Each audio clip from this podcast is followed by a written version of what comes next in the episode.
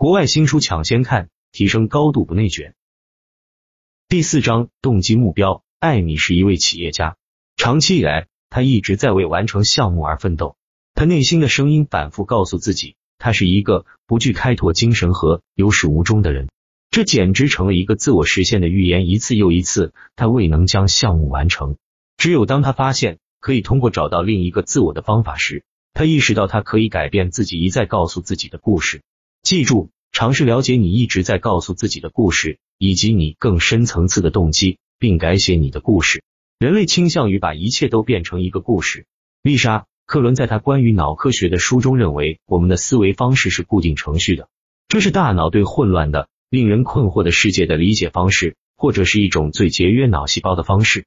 当我们告诉自己关于自己身份的故事时，这些故事会影响我们潜意识的想法和情绪，进而影响我们的行动。如果故事是负面的，例如我们不具开拓精神或太害羞，它可能会阻碍我们的前进。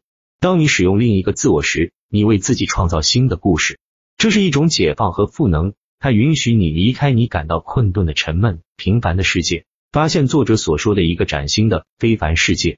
这是一个神奇的领域，在那里你通过找到你的心流或天人合一的状态，达到巅峰表现。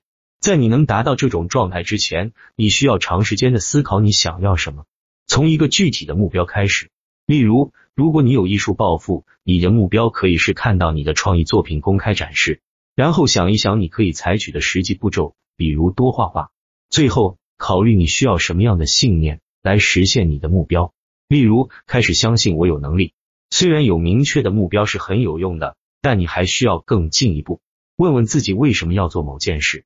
你的原因完全在于个人的，它可以是个人主义的，也可以是利他主义的。但是为了发挥作用，它必须是具有强烈情感共鸣的东西。情感共鸣是关键，因为它是一个强大的激励因素，它能把你的身心调整到最佳状态。例如，如果你觉得自己在生活中是歧视的受害者，这可能会让你明确你的目标，为消除歧视而努力。你所感受的不公正对待可能会推动你前进。这里也有一个反面例子：如果一个继承亿万家产的富二代，如果目标是为了再买一套房，可能对于他来说未必有太多的强烈的情感共鸣。一旦你仔细考虑了你的目标和动机，现在是时候进入有趣的部分了。你准备好创造你的另一个自我了吗？